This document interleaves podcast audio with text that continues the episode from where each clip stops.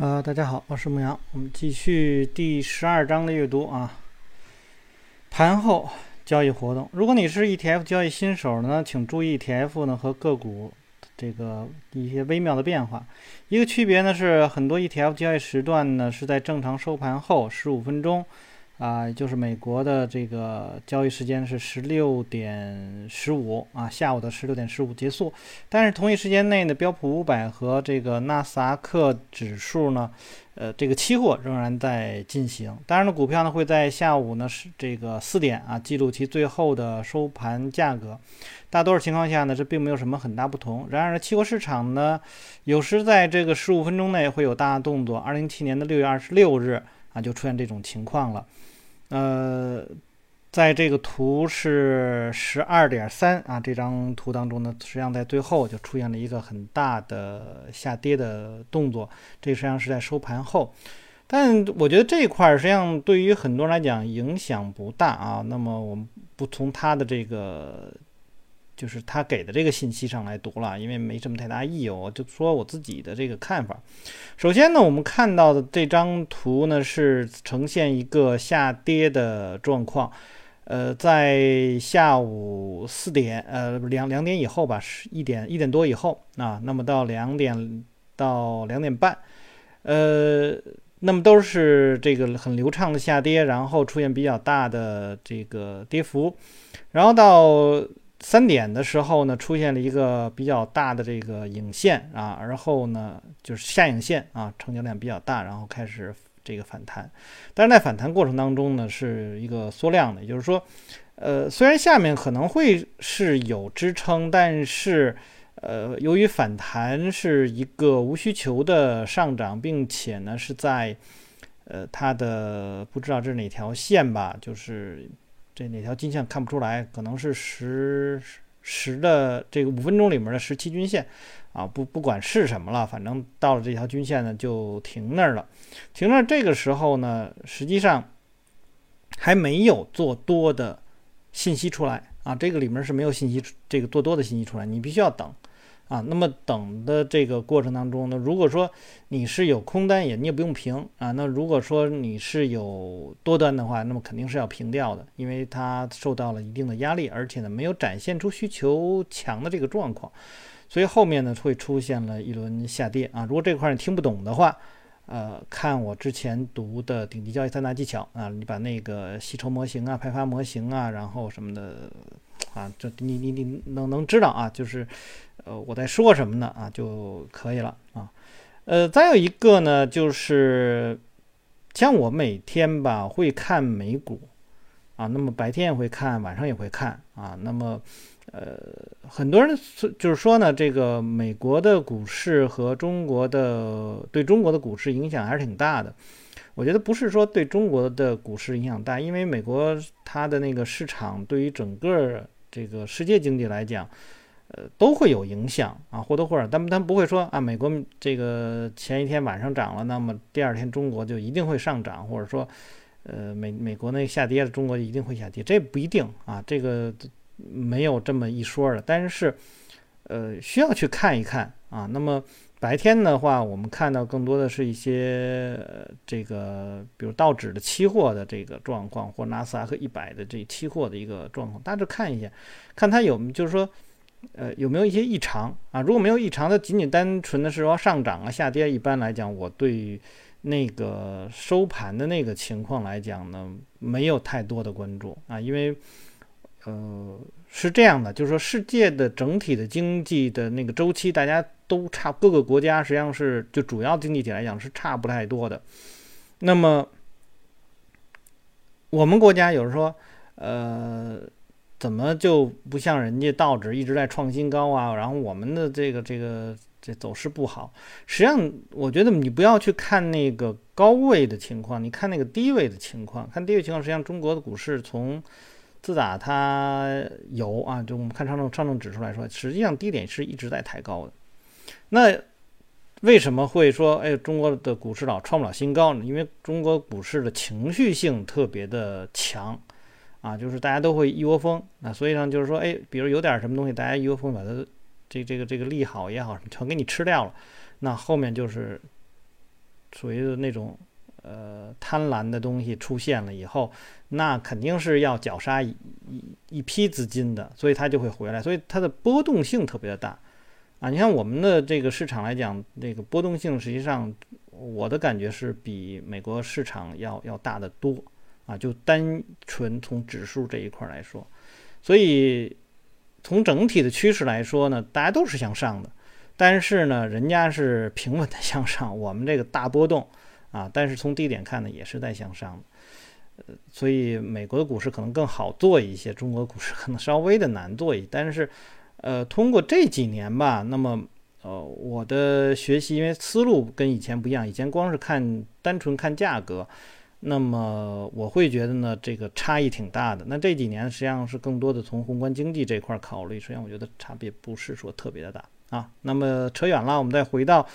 呃，这本书里面啊，好，由于分派股息产生的价格的背离，那关于 ETF 呢，要记住另外一个呢，就是说它定期支付股息，就像股票一样。然而呢，他们这个分派的有时候呢是远大于这个单个个股的分派的数额，这取决于 ETF 的标的的构成。对于固定收益，如债券的 ETF 来说呢，尤其如此。其中呢，大部分 ETF 的话，每个月定期支付股息，尽管呢，他们的日线图上有时候会。呈现出缺乏价格波动，但是请记住，所有 ETF 的价格由于大量分派股息而调整的幅度较小。因此呢，如果某只股这个 ETF 在几周内啊上涨两个点，但是它的每股支付的股息近百分之一，图中的真实涨幅似乎只有一个点。但是在你口袋中的总涨幅是两个点，其中的一半呢出现在 ETF 的价格升值中啊，另一半呢是股息分派啊。那么图十二点四啊，就是 ETF 的这个真实走势。二零现在八月到十月，那他说我持有的是这个 LQD 啊，两个月时间，请注意呢，这里面的圆圈啊，这个阶段呢，价格呢并没有出现大幅的上涨，但是如果不是共呃两次共计约一个点的独立。股息分派 LQD 实际上在其盘整区和呃两百日这个移动均线上方交易啊。这个说的有点好像有点差，这 翻译的可能有问题啊，不管它了，反正就是说它这个这张图当中看起来呢并没有什么上涨，那实际上呢你可以根据它的实际上是它是实际上是应该是上涨的啊。那九月四日呢，LQD 呢是派发的是四十九美分在 A 点的那个地方啊。那么十月一号呢，又派发了四十八美分。这两次呢是自动啊，根据派发数量而调低的，完全与个股交易除息的情况相同。除了固定收益 ETF 之外呢，请注意，呃，ProShares 这个负相关和杠杆 ETF 产品的分派啊，股息的数量也较大，在很大程度上是由于其杠杆的原因。因为 ETF 是一种衍生品，那么它总的与标的构成。这个证券的每日价格行为呢步调一致的进行交易。以大盘 ETF 为例呢，他们就是跟踪标普五百啦、道指啦或者纳纳指的一样。那他们上涨或下跌的百分比大致也去这个和这些指数也是相同的。但是呢，你偶尔可能会发现指数和 ETF 之间呢会存在的一些差异的。如果出现这种情况呢，也不用担心啊，这不是电脑程序出现错误，相反最可能的是。你的 ETF 在当天进行了股息分派啊，六月二十六日就是这种情况。那么他说呢，我在这个 SDS 上啊建立了多头仓位，开仓开盘后呢，与前一个交易日相比呢，负相关 SDS 呢立即出现刚刚超过啊百分之一的这个亏损。那么，然而呢，这个标普五百呢指数呢，当天呢仅小幅的高开，出现差异的原因呢，只是 SDS 当天呢每股支付零点四三美元的股息啊。这个我觉得这后面也不用读太多了，实际上可以这个有的时候会跟我们的除权呐什么之类的那个呃意思是一样的啊，就是就是它的那个价格有的时候会出现这种情况，那么你就是要注意了啊。那么再有呢，是抵御这个猎杀止损。当股票或 ETF 预期持有时间呢一到三周的时候，使用六十分钟或者一百二十分钟啊设定止损位，因为它可以让你呢忽略啊较短时间内所带来的噪音。这里面他就提到了，就是你的交易的程度，啊和你止损当中所使用的一些这个属于叫做时间架构也好，时间结构的这个一个一个匹配关系吧，呃。那么我们好多人就是说，在股票交易过程当中，他们会使用一分钟啊、五分钟啊。像我比较，实际上还经常会使用五分钟，但是我的交易点并实际上并不是五分钟。五分钟实际上就有时候给大家去展示一下这个在盘中我们要怎么样去看呢，或者什么之类的。大家也可以看到，是我今天读书，二零二一年的五月二十八日，上周实际上我写了一篇文章。那你前两天呃读书的时候我也说了，那么是一个吸筹啊，你可以去搜啊，我写的一些个吸筹。实际上，那个是在呃三月份的时候啊，就是分析上证指数，我用的是五分钟走势图啊。三月份的时候，我看到了是一个市场进入到一个交易区间的这样的一个概念。那么随后这个交易区间就演变成了一个吸筹区。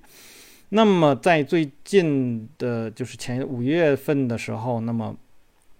我看到了是有从市场从之前的下跌，然后到三月份转向了横盘啊，三月四月份转向护盘，然后五月份开始出现了重拾升势啊，大家可以去看我那个写的是有这样的这个概念的。那实际上重拾升势的时候，在呃五分钟图当中，我看到的是什么呢？就实际上就是一个强势的，就是我们可以说你可以叫做 GOC 啊，这是微客服方法里面的 GOC 啊，或者 SOS 啊什么之类的。所以它后面出现了一波的上涨啊，那么，呃，这波上涨呢，呃，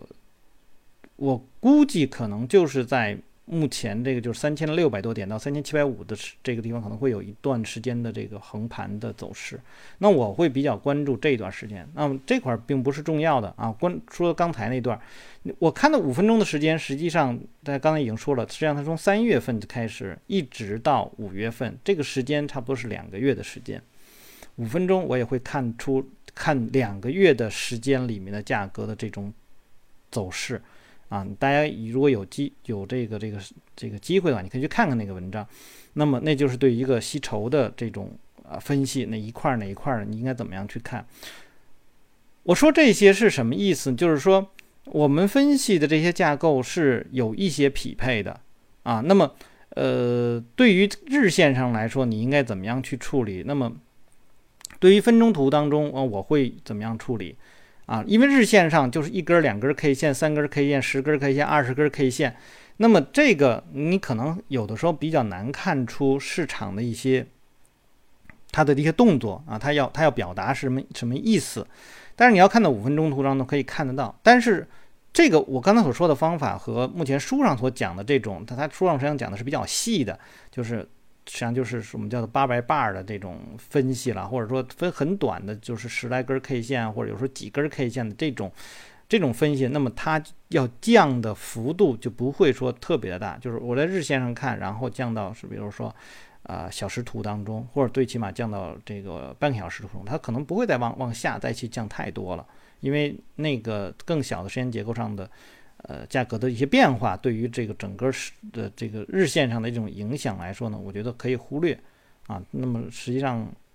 就是你要你看你干什么，你要去注意你怎么样去区分。当然啊，像比如说呃亚历山大埃德他的三重滤网，那么它就是一比五的概念。比如日线上，那么我看趋势可能看的是周线上的，然后我在日线上去找机会做。那之前我读的那个混沌操作法，那也是啊，按照这样的一个就是。呃，如果分成三个时间结构，那么周线、日线，然后就是小时图啊，就是基本上一比五的这样的这个这个差异。那如果周线再往上看，就是月线的这个状况啊，一比四、一比五的这样。好，那么这个是一个时间架构的一个匹配的概念了。呃，那么主要的是实际上是忽略一些这个小的这种噪音，但是呢，我注意我刚才所说那种吸筹的来讲，我们对这种小噪音实际上有一个。过滤的这个方式啊，所以我会在五分钟图当中看也没有问题，因为我看的，你看五分钟我看到的是像是两个月的走势啊，这个。应该说不是不应那个五分钟图上的很多走势不都应该算作是一个噪音了啊。好，具体来说呢，只要连续过去几周的低点，那么就是形成一个上升的状况啊，或者是高点的那样，可能会看一个下跌的状况，那就可以在趋势线支撑位的这个下方或者上方的这个推止损位。从表面上看呢，这是一个你或许已经知道的基本的技术分析概念，但是大多数时候这些交易者可能会忽略这些，就是呃。对于我个人来说，以前呢，我会把这种叫逐根 K 线啊，这种这种分析啊，或者短期这种分析看得非常的重。那是因为以前我没有别的方法，我只能说去看这些，然后看一下指标啊什么之类的。那你逐步的说是一种自上而下的这种分析了以后，那么呃，再结合经济周期的这种呃分析以后呢，那么你看的那个时间段就比较大啊。大家比如说，大家如果说你。是是一直听我读书，因为我都基本上是连续的。我从二零一八年的年底开始，一直是对中国股市来讲是看多的，包括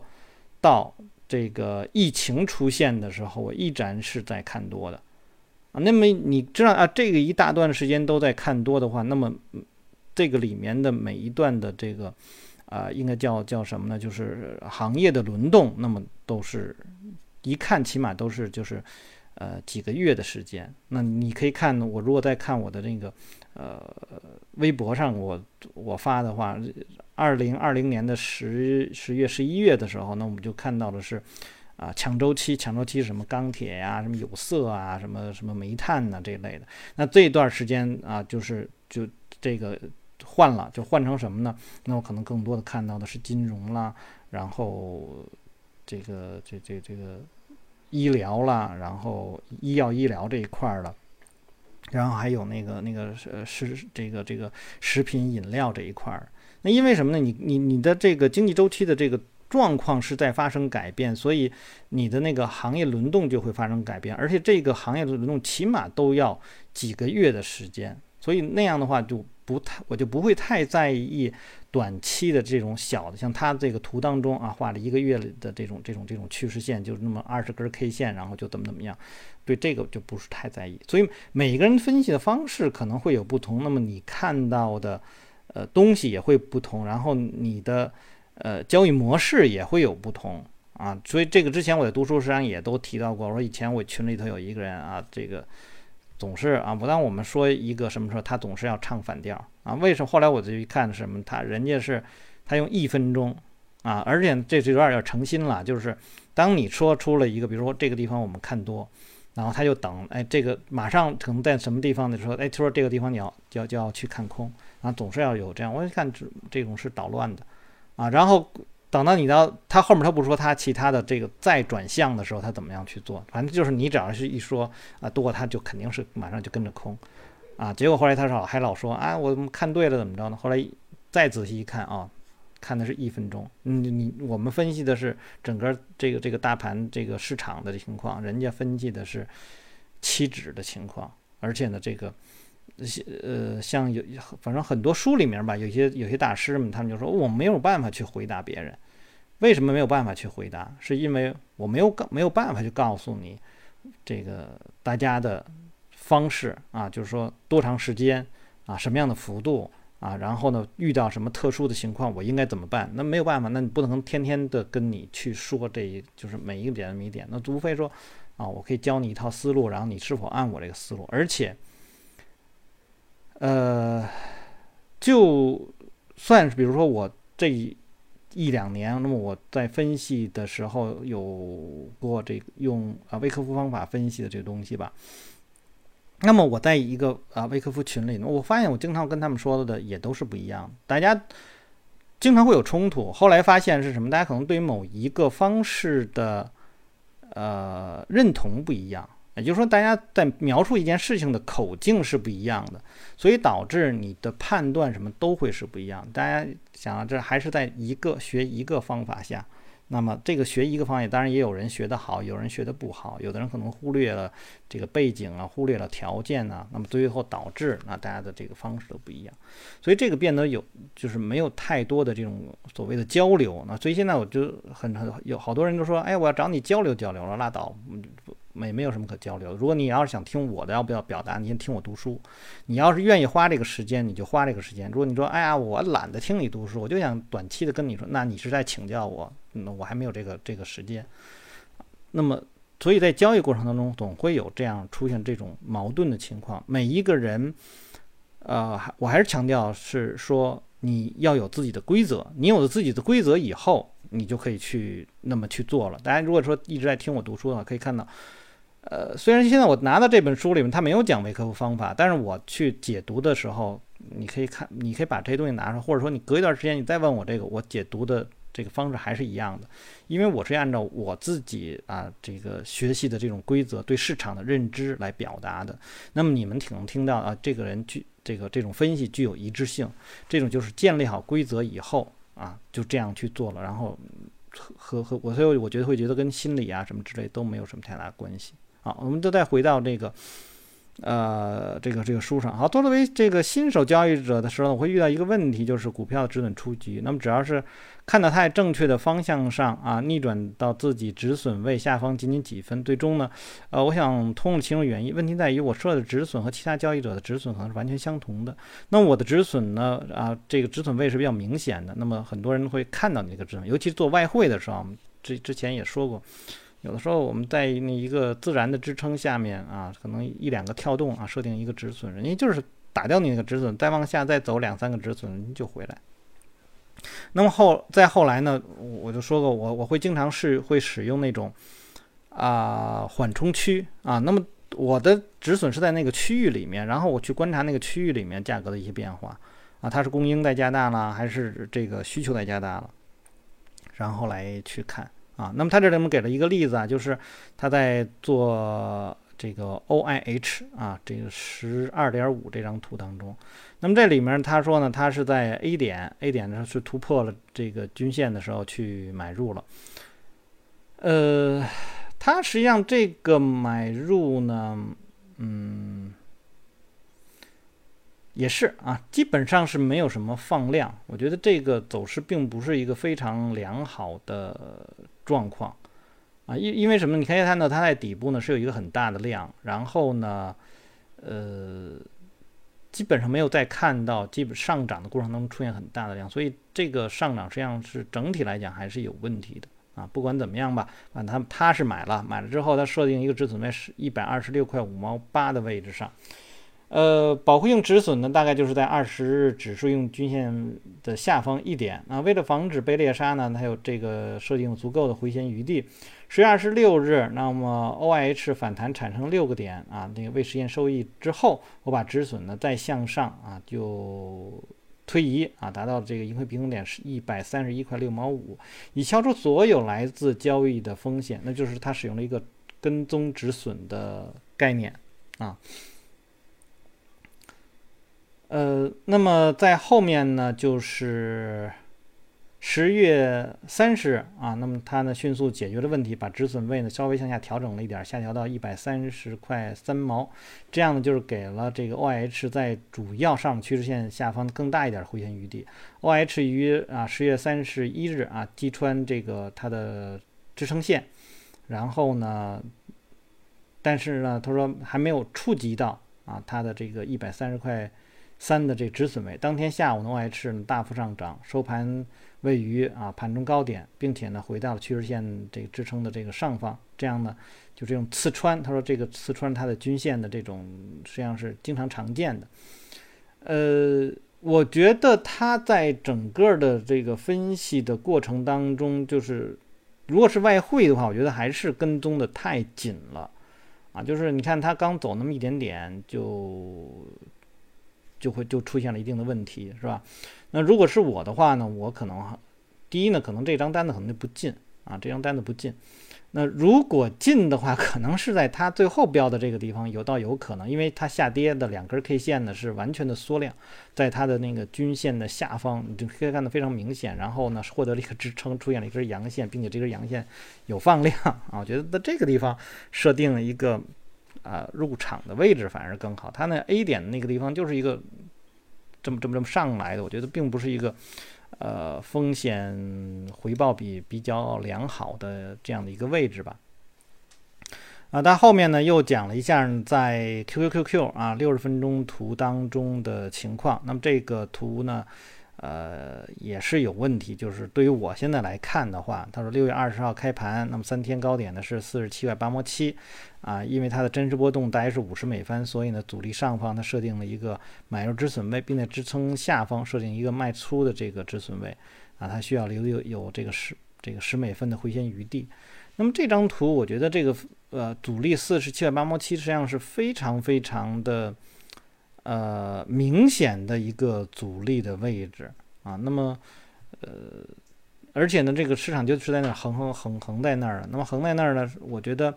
呃，如果你去做的话呢，可能是呃在。倒数第三根 K 线那个地方是一个阴线冲高回落，那那根 K 线这个幅度非常小，我们可以把它当做是一个啊冲高回落的走势，也可以当做是一个无需单根的无需求上涨的这样的一个走势，而后再往下就是倒数第二根的那个位置上去进场做空也可以。呃，再或者呢，就是它所标记的，就是我们看到的是实际上是倒数第四根 K 线，就是一个大的阴线，那么这可能是一个追，就是呃。追空的这样的一个一个动作啊，它的那些位置，我觉得反正看起来都不是特别的，对我来讲啊，我的这个解盘的这个状况来讲，都不是特别理想的入场位置啊，基本上就是这样。反正总的来说呢，就是你的止损啊，不要设定的太近啊，就是它就是给你这么一个概念，然后。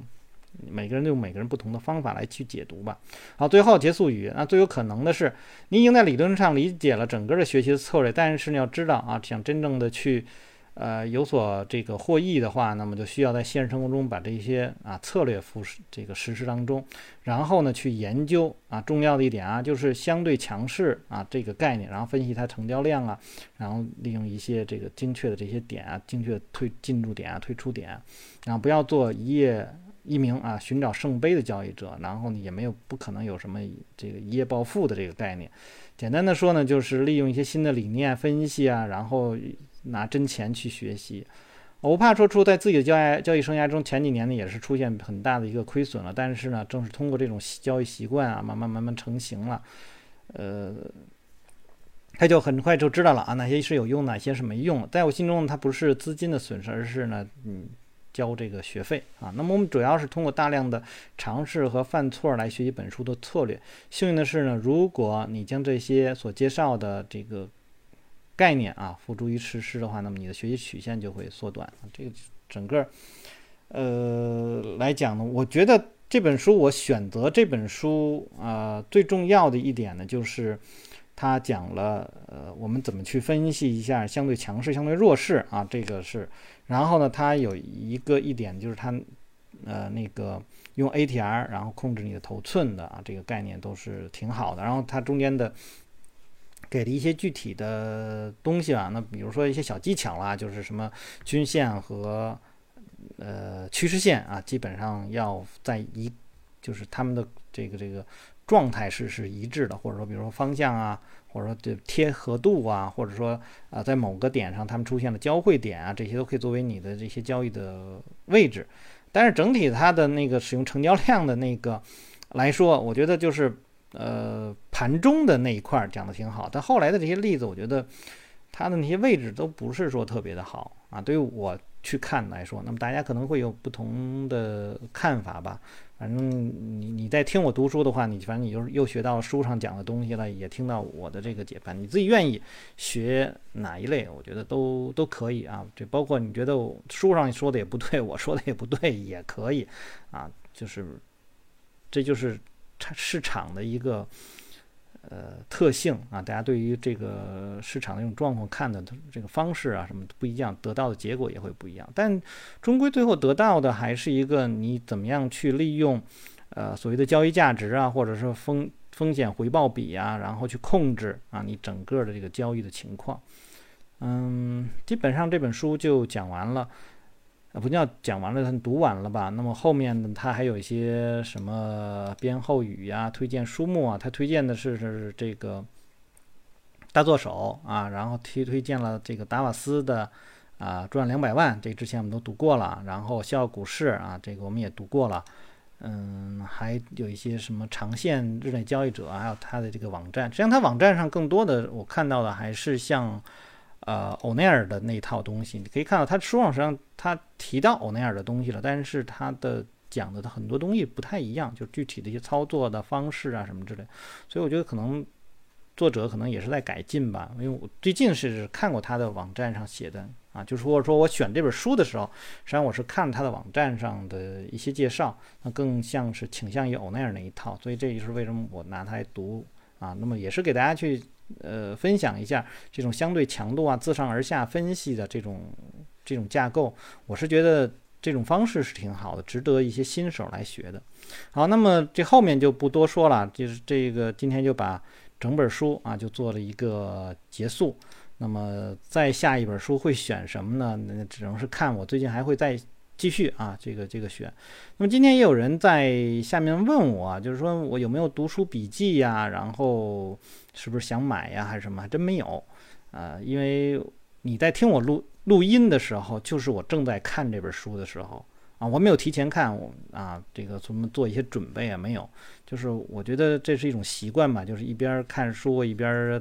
叨叨叨，然后呢，这些东西有人愿意听啊，你觉得对你有启发，那么挺好。那你觉得啰里啰嗦的，那就听一些别人啊，单纯读书啊，就可能有的人是喜欢那种单纯听，跟一边干别的事儿一边听，听这个读书啊，也就算是学学到了，学习一些东西吧。反正我觉得不同的人。想要获得东西也是不一样的，这都不强求。好，那么就今就到这儿。大家如果喜欢我读书啊，希望订阅、分享、按赞啊，关注，因为后面还有新其他的新的书。那么有什么要聊的啊，也可以在下面留言。我们下次再见。